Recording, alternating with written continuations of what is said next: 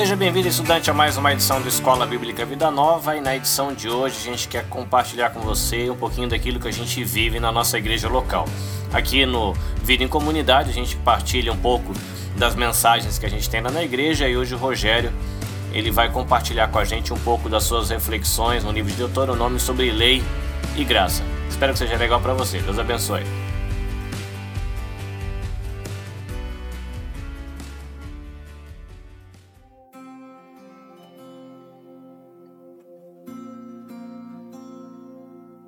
Bom dia, irmãos. Bom, dia. Bom uh, como o Carlinhos falou, hoje assim vai ser um pouco diferente. A nossa ideia aqui é levar, trazer um tema para a gente ter bastante tempo para a gente debater, discutir, conversar em grupo e, e ver o que a gente vai falar. Vamos abrir nossa Bíblia em Deuteronômio 6, capítulo 6, a partir do versículo 10. Eu vou pedir para uma voz bonita, bem charmosa, ler esse texto para nós. Cadê minha esposa? Tinha que sobrar, né? Lê para mim, por favor. Do 10 ao? Ao 27. Ao 25. Né? O Senhor, o seu Deus, os conduzirá à terra que jurou aos seus antepassados, Abraão, Isaque e Jacó, dar a vocês terra com grandes e boas cidades que vocês não construíram, com casas cheias de tudo o que há de melhor, de coisas que vocês não produziram, com cisternas que vocês não cavaram, com vinhas e oliveiras que vocês não plantaram. Quando isso acontecer e vocês comerem e ficarem satisfeitos, tenham cuidado. Não esqueçam o Senhor que os tirou do Egito, da terra da escravidão. Temam o Senhor, o seu Deus, e só a Ele prestem culto, e jurem somente pelo seu nome. Não sigam outros deuses, os deuses dos povos ao redor, pois o Senhor, o seu Deus, que está no meio de vocês, é Deus zeloso. A ira do Senhor, o seu Deus, se acenderá contra vocês, e ele os banirá da face da terra. Não ponham à prova o Senhor, o seu Deus, como fizeram em Massá Obedeçam cuidadosamente aos mandamentos do Senhor, o seu Deus, e, os, aos preceitos e decretos que ele lhes ordenou. Façam o que é justo e bom perante o Senhor, para que tudo lhes vá bem e vocês entrem e tomem posse de boa terra que o Senhor prometeu, sob juramento a seus antepassados, expulsando todos os seus inimigos de diante de vocês, conforme o Senhor prometeu. No futuro, quando seus filhos lhes, lhes, perguntarem o que significam estes preceitos, decretos e ordenanças que o Senhor, o nosso Deus, ordenou a vocês, vocês lhes responderão: Fomos escravos do Faraó no Egito, mas o Senhor nos tirou de lá com mão poderosa. O Senhor realizou diante dos nossos olhos sinais e maravilhas grandiosas e terríveis contra o Egito e contra o Faraó e toda a sua família mas ele nos tirou do Egito para nos trazer para cá e nos dar a terra que, sob juramento, prometeu a nossos antepassados. O Senhor nos ordenou que obedecêssemos a todos esses decretos e que temêssemos o Senhor, o nosso Deus, para que sempre fôssemos bem-sucedidos e fôssemos preservados em vida, como hoje se pode ver. E se nós nos aplicarmos a obedecer a toda essa lei perante o Senhor, o nosso Deus, conforme ele nos ordenou, esta será a nossa justiça. Amém. Não disse que era uma voz charmosa e bonita? Obrigado. Hoje é a louça da janta por sua conta. Irmãos, é um texto bastante longo, né? A gente não vai estudar todo ele. A gente vai pegar alguns pontos desse texto mas a ideia aqui é a gente trazer um tema para que nas próximas vezes que a gente lê o livro de Deuteronômio, principalmente falando sobre as leis, a gente tenha uma visão um pouco diferente do que talvez a gente tenha hoje, né? Vamos fazer uma oração? Vamos baixar um pouquinho a nossa cabeça? Senhor Deus, muito obrigado, Pai, por essa manhã, Senhor. Nós é uma alegria estarmos aqui reunidos na tua casa, Senhor. Muito obrigado por todos que estão aqui presentes, Senhor, e abençoa também aqueles que, por algum motivo, o Senhor conhece o, o qual, é, não puderam estar aqui nessa manhã. Senhor, aceita nosso culto, ó Deus, é, abre o nosso coração, a nossa mente, para que a Tua palavra, Senhor, nos edifique e a gente possa dar bom testemunho do, do, Senhor, do Senhor. Oramos assim, agradecidos em nome de Jesus. Amém. Estamos debaixo da lei ou da graça? Esse é um, um tema bastante comentado. Né? Estamos debaixo da lei ou da graça? Seu Alberto? Da graça. Da graça. Por quê? Porque Cristo já se sacrificou por nós. Né? Amém. Theo, estamos debaixo da lei ou da graça? Da graça. Graça. Quando a gente faz esse tipo de pergunta, e os irmãos estão corretos em afirmar que estamos debaixo da graça, mas a impressão que a gente tem é que é bem clara essa divisão dentro da Bíblia. Antigo Testamento, estamos debaixo da lei. Novo Testamento, estamos debaixo da graça. Aí passa a impressão de que no Antigo Testamento não tinha graça e no Novo Testamento a lei não vale. Parece que tem uma barreira que não deixa a lei passar para o Novo Testamento e a graça não passa para o Antigo Testamento. Mas se a gente for começar a olhar um pouquinho para o texto e olhar um pouquinho para a Bíblia, a gente vai ver que existe muita graça no Antigo Testamento e, de certa forma, a lei é válida até hoje. Né? Então, primeiro vamos ver o significado de lei e graça.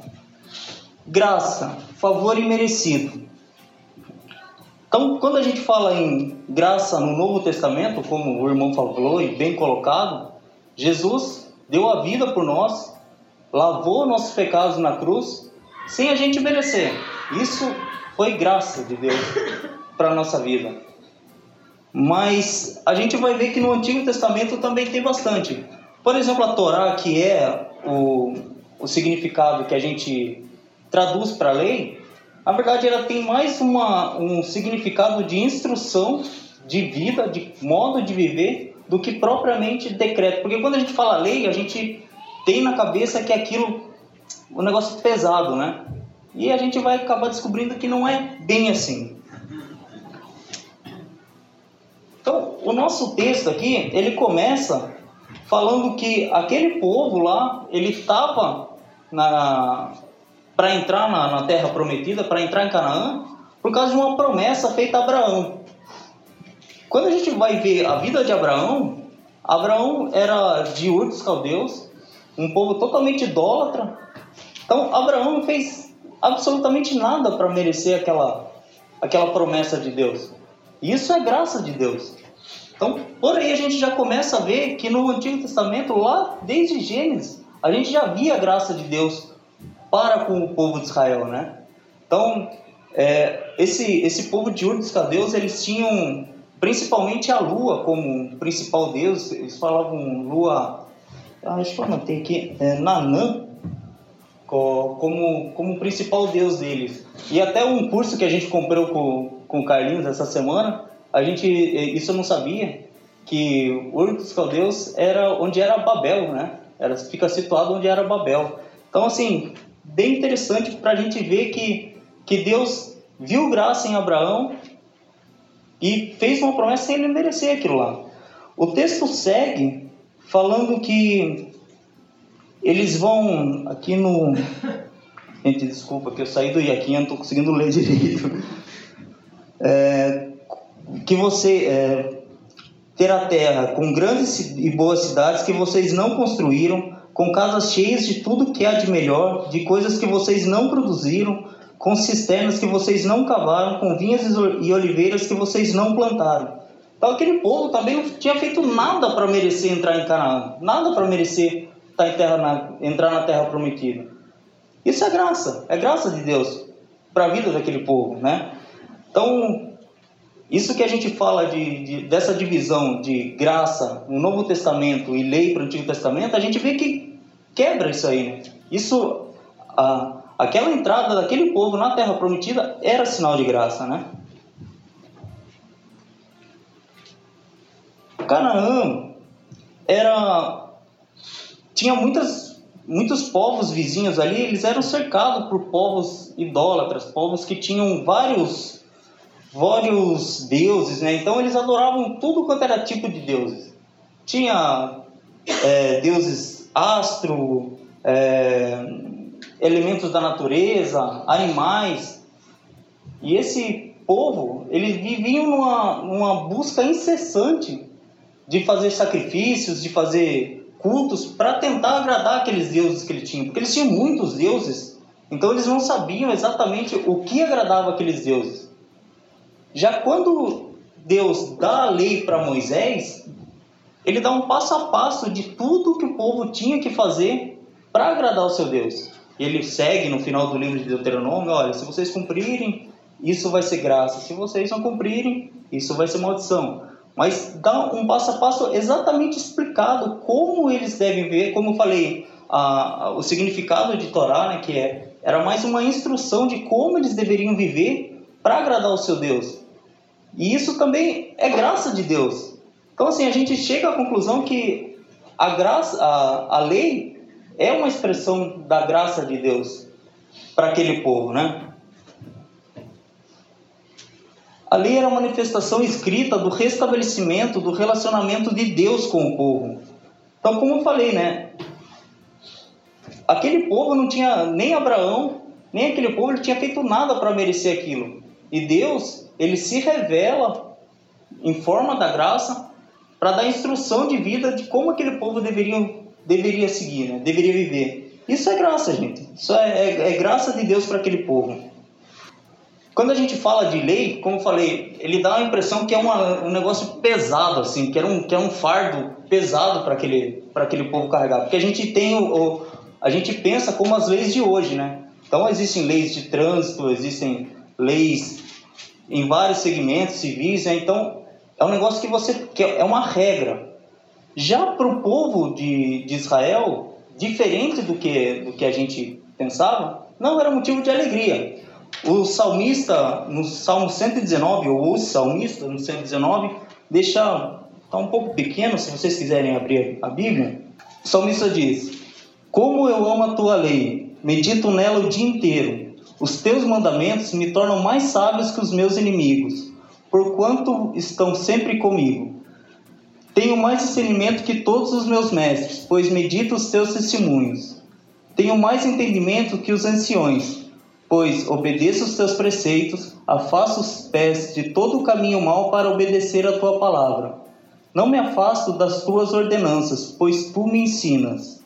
Como são doces para o meu paladar as tuas palavras, mais que o mel para a minha boca. Ganho entendimento por meio dos teus preceitos, por isso odeio todo o caminho de falsidade. A tua palavra é lâmpada que ilumina os meus passos e luz que clareia o meu caminho.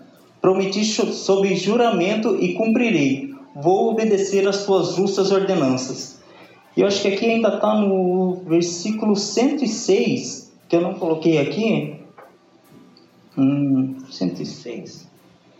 Não. 106 é o que você acabou de ler. Calma que eu já chego. que ele fala que ele ama os, as leis de Deus. Então, aquele, aquele povo ele tinha alegria em cumprir as leis. É diferente do que a gente pensa que era um negócio pesado para aquele povo.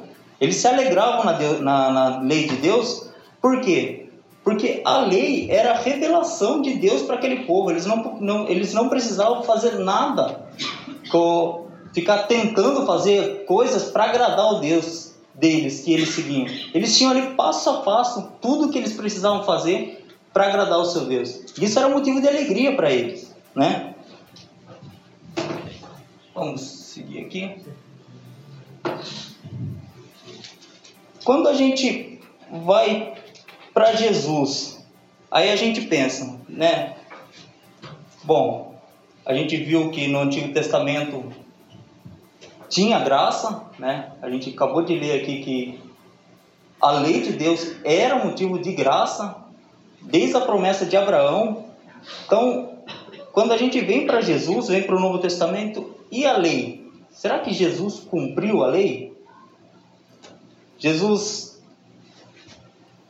obedeceu de forma íntegra a lei? Então, quando a gente vê em Lucas, a gente vê que Jesus, ele cresceu dentro do padrão judaico. Então, ele cresceu seguindo as leis de Deus. Então, Jesus, ele, ele não desobedeceu nenhuma vez, de forma alguma, a lei. Pelo contrário, ele cumpriu a lei fielmente. Né? No versículo, no capítulo 2, versículo 21 e 24, completando-se os oito dias para a circuncisão do menino, foi-lhe posto o nome de Jesus, o qual tinha sido dado pelo anjo antes dele nascer. Completando o tempo da purificação deles, de acordo com a lei de Moisés, José e Maria o levaram, para, levaram a Jerusalém para apresentá-lo ao Senhor. Como está escrito na lei do Senhor, todo primogênito do sexo masculino será consagrado ao Senhor. E para oferecer um sacrifício de acordo com o que diz a lei do Senhor, duas rolinhas ou pombinhos. Em... Então, assim, a gente vê que, que Jesus ele não, não descumpriu a lei. Pelo contrário, Jesus cumpriu a lei. Jesus nasceu, cresceu e viveu dentro do padrão da lei, seguindo toda a lei mosaica, né?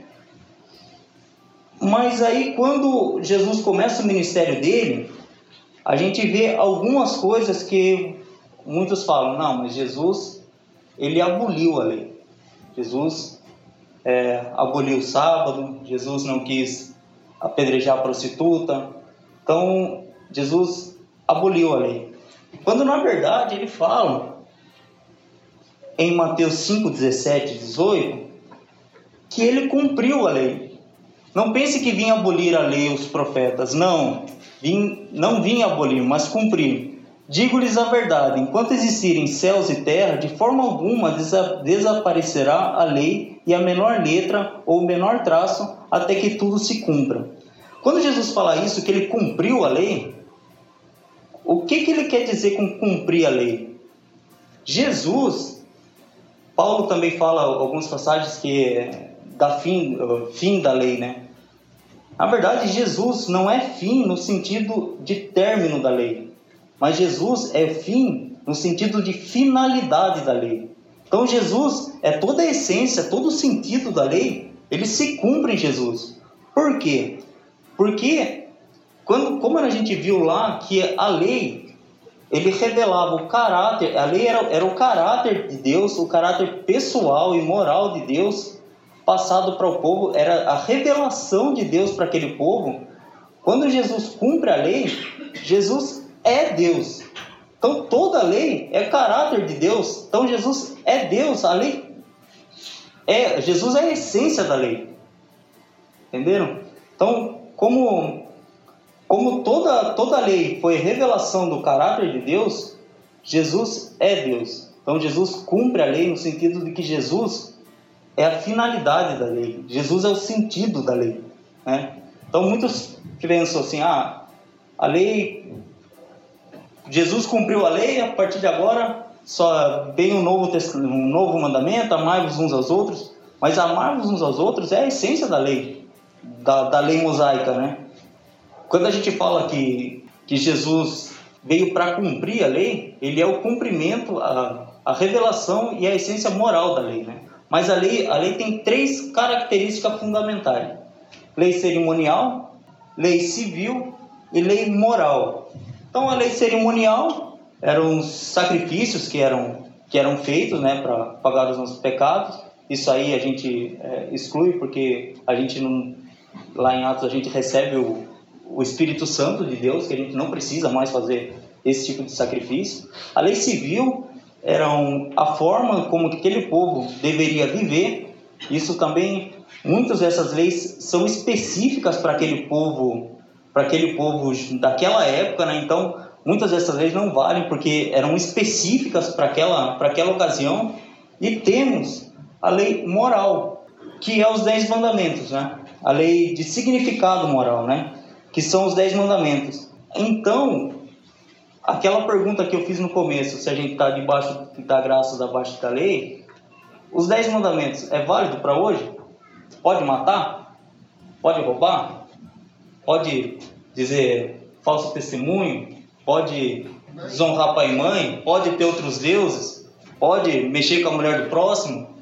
Então, na verdade, toda lei ela se cumpre em Deus, mas a lei, como eu falei, é o caráter pessoal de Deus que nos foi, nos foi revelado. Então, se, se eu voltasse àquela pergunta desde o início, se a gente está debaixo da lei ou debaixo da graça, eu diria que nós todos, desde o princípio até hoje, sempre estivemos debaixo da graça e permanecemos debaixo da lei moral de Deus. Porque a lei é a expressão do caráter pessoal de Deus, que foi Deus se fez homem, desceu do céu na figura de Jesus, e a gente deve seguir essa essa expressão, essa lei até hoje, porque ela é a revelação do que Deus quer para nossa vida. Amém? Eu, como o Carlinhos falou, hoje é um, é um bate-papo rápido, é só para a gente colocar esse tema, a gente vai dividir em grupo para a gente debater. É um tema que tem muitos, assim, cabe muita discussão, porque existem muitos pontos de vista. Então, se alguém ficou com alguma dúvida ou quiser me perguntar alguma coisa depois, especificamente assim, sobre, algum, sobre esse tema que a gente conversou, a gente pode sentar no cafezinho depois, tomar um, um café e conversar um pouco mais sobre esse tema. A única coisa assim que eu gostaria de deixar claro isso daí, porque que na verdade quando a gente fala tempo da lei, tempo da graça, isso aí para nós é como que assim, não sei se se cabe essa palavra, mas eu acho que é meio que bobagem, porque como eu falei, sempre teve graça e sempre vamos estar debaixo da lei. Amém? Eu gostaria de deixar duas coisas para a gente discutir, para a gente refletir, para a gente separar em grupo. É, como você se sente com o tema apresentado? Qual é o seu sentimento em relação a isso, né? sobre o que a gente conversou um pouquinho aqui? E como isso influencia seus relacionamentos? É isso, estudante. A lei revela o caráter de Deus, Jesus nos revela o caráter de Deus, o povo que recebeu a lei foi chamado a ser luz, refletindo o caráter de Deus que estava ali contido na lei, nós, como igreja, somos chamados a ser luz, refletindo o caráter de Deus que nos é revelado em Jesus. Recebemos graça como povo de Deus na época do Velho Testamento, recebemos graça como povo de Deus hoje como igreja. E fica a pergunta: como é que nós refletimos essa graça, como é que essa luz tem se manifestado em nós, em nossos relacionamentos? Será que a gente tem estendido graça, misericórdia, perdão aos, aos nossos amados, às pessoas que estão aqui em volta da gente? Será que a gente tem com muito amor, apontado os erros, mostrado onde há falhas, que era assim que Deus agiu com o povo. E fica a pergunta, né? Será que é assim que nós agimos com as nossas esposas, nossos filhos, as mulheres com seus maridos, com os nossos amigos do trabalho, companheiros de escola? Fica a reflexão para você essa semana e que Deus encontre espaço em nosso coração essa semana para falar com a gente sobre graça, para nos levar a refletir mais sobre lei, e principalmente para ser luz durante a semana. Deus abençoe você nessa semana que está começando. Caris, Shalom e até a próxima edição do Escola Bíblica Vida Nova.